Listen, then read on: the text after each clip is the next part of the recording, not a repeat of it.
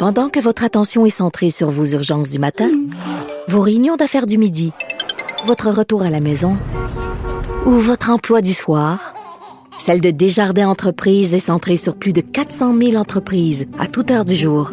Grâce à notre connaissance des secteurs d'activité et à notre accompagnement spécialisé, nous aidons les entrepreneurs à relever chaque défi pour qu'ils puissent rester centrés sur ce qui compte, le développement de leur entreprise. C'est l'heure de la chronique économique de Michel Girard, chroniqueur à la section argent du Journal de Montréal et du Journal de Québec. Euh, bonjour Michel. Bonjour. Alors, le virage Québec Inc. de la caisse. Parle-moi-en donc. Ouais, ben c'est ça. C'est qu'à chaque fois que euh, la caisse, évidemment, dévoile euh, ses résultats financiers, ils mettent toujours l'emphase et on les comprend. Euh, met toujours l'emphase sur euh, la présence du Québec à l'intérieur, le poids du Québec à l'intérieur de, la caisse. Et puis euh, chaque année, on nous dit qu'ils sont extraordinaires, ils ont investi davantage, des milliards de plus dans le dans le Québéking. Ben Or, et oui, c'est vrai qu'ils investissent davantage, mais ce qu'il faut, il faut toujours relativiser, si l'on veut. ces investissements-là par rapport à, la croissance, évidemment, de, de la caisse. Alors, voyez, moi, euh, bon, j'ai calculé que quand Michael Sebia est arrivé euh, à titre de PDG de la Caisse, euh, bon, le poids de, du Québec dans le portefeuille de la Caisse, ça représentait 25 et puis, euh, à son départ, donc, euh, on sait bien, c'était sa dernière année complète en 2019. Mhm.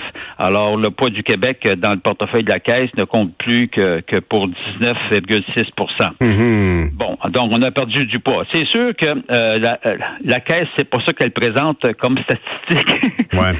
Bon, ah non, non, elle nous dit plutôt que qu'ils ont connu une forte croissance, par exemple, que l'augmentation du, du, le poids du Québec, bon, ça a augmenté de 99% au cours de ces dix années-là. Bien sûr, il oublie de nous dire que le portefeuille de la Caisse, lui, avait a progressé de 158% Donc, ce qui fait que cet écart fait en sorte, c'est ça qui explique pourquoi que le, Québec, bon, euh, euh, a un poids maintenant nettement inférieur à ce qu'il ce qu'il avait il, y a dix ans. Hmm. Euh, c'est sûr qu'il faut toujours relativiser tout tout ça. C'est bien certain que la Caisse, au fil de au fil des dix dernières années, a connu une forte croissance. C'est nettement diversifié mondialement, puis on peut le comprendre et c'est justifié étant donné que plus tu as d'argent, évidemment, dans, dans, ton portefeuille, euh, il faut que tu diversifies euh, euh, tes actifs. question de te protéger en cas de, de crise.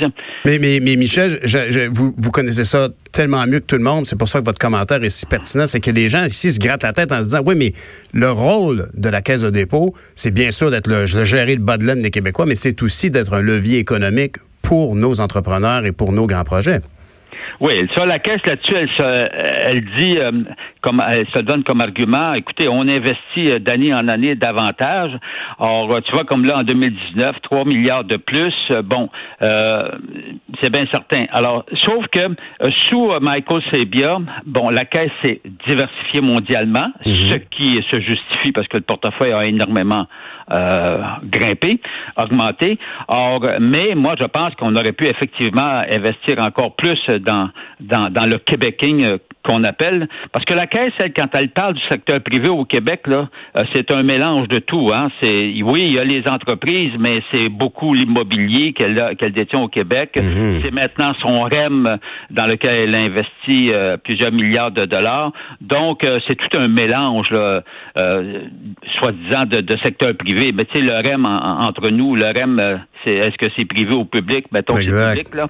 Ouais, mais pour la Caisse, ça fait partie de, ses, de, de son secteur dit privé.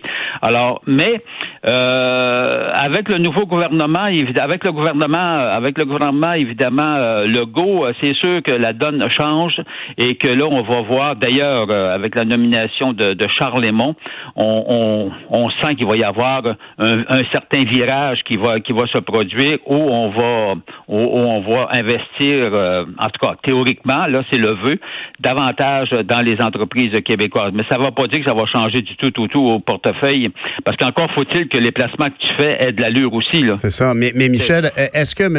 Le, monsieur Aymon a, envoyé des signaux euh, avant-coureurs de son intérêt à, être plus un, bras de levier important pour Québec Inc??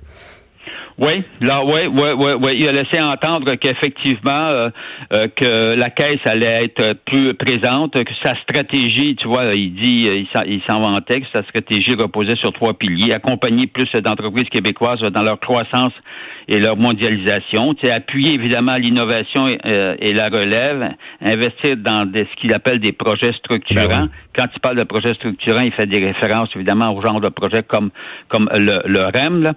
Euh, euh, ben, on verra concrètement. Sauf que c'est sûr que on, on, sait bien là que bah, premièrement a été nommé par le gouvernement Legault. Deuxièmement, euh, on, s'entend que François Legault et puis euh, le ministre Pierre Fitzgibbon sont nettement plus pro-Québec que leurs prédécesseurs. Oui, et, et, se portent rapidement à la défense de nos entrepreneurs. D'ailleurs, on, on l'a vu dans la prise de position qu'a pris M. Legault relativement au blocage des trains. Tout de suite, il s'est mis à la défense de nos entrepreneurs et bien sûr du transport en commun.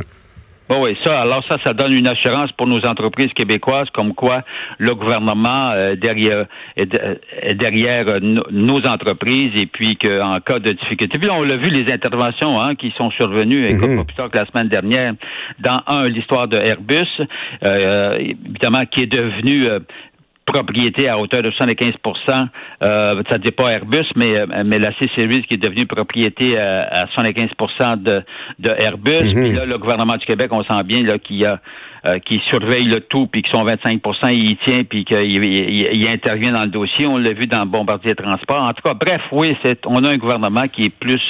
Qui, veut intervenir. Ben, d'ailleurs, Michel... Michel, ici, je dois vous demander, est-ce que, est-ce que, on voit là actuellement que potentiellement les blocus ferroviaires vont, vont finalement se libérer? Est-ce que les, les, les, entreprises du Québec, on, peut s'attendre à beaucoup de dommages liés à ce blocage-là? Bon, évidemment, ça fait deux semaines que ça perdure, ce, ce blocage-là. On sent déjà que nos que les entreprises, évidemment, que, que ça nuit. Que si tu veux, on est de plus en plus dépendant de ce qui nous vient de l'Ouest canadien. Puis quand on fait référence à l'Ouest canadien, on sait bien que toute notre dépendance face à l'Asie, aux produits mhm. que qu'on importe de l'Asie, c'est sûr. Alors évidemment, s'ils ils arrivent à Vancouver, puis si tu peux pas être transporté au Québec par, par la voie ferrée, ben t'es fait, hein, il n'y a pas de cours d'eau là. Exact. Donc c'est sûr que ça nous ça fragilise actuellement l'économie québécoise.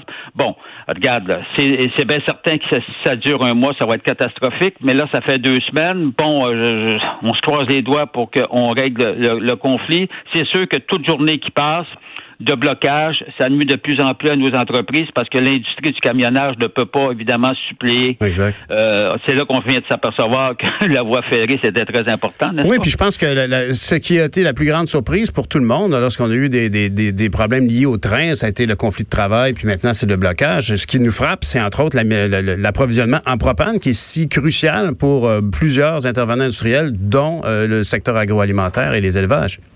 Oui, c'est ça. Puis on est en puis oui, puis Dieu sait que c'est important. En plus, euh, question de température, n'est-ce pas? On est l'hiver. Mm-hmm. Or, puis l'hiver au Québec, ben il faut chauffer. Alors, euh, oui, oui, on, on, voit bien là comment comment ça comment ça nous touche directement, puis que ça touche euh, nos entreprises, des, secteurs comme tu le mentionnes, évidemment l'agroalimentaire particulièrement. Ben Or, et mais il y a d'autres pans de l'économie. Écoute, on est tellement dépendant maintenant de ce qui de de, de, de l'Asie. Euh, au fil de, des, des, dernières décennies, évidemment, on a augmenté énormément les importations. Puis là, ben, on est cas parce que les produits, euh, ça, non seulement on est frappé évidemment mondialement par le coronavirus, mais en plus, on est frappé, nous, par, on est doublement frappé puisqu'on a le blocus ferroviaire qui nous nuit considérablement. C'est là qu'on voit qu'on n'est pas toujours au courant de tout. Hein. Là-dessus, on va leur qu'on cesse, mais l'alimentation en propane est probablement une des grandes surprises. Le fait qu'à quel point c'est tellement nécessaire pour nos éleveurs, entre autres. Heureusement, la mère, nature est de notre bord, fait pas trop froid. Fait que, euh, ben, merci beaucoup, Michel. Pour la journée. Pour la journée, mais ça, on ne sait pas combien de temps ça va durer, ça pas froid, là. C'est ça. Ben, bon, merci beaucoup, Michel. Merci, beaucoup pour ta, chronique. À bientôt. Alors, euh, ben, euh, on, on, on s'en va à la pause. Et puis, restez avec nous.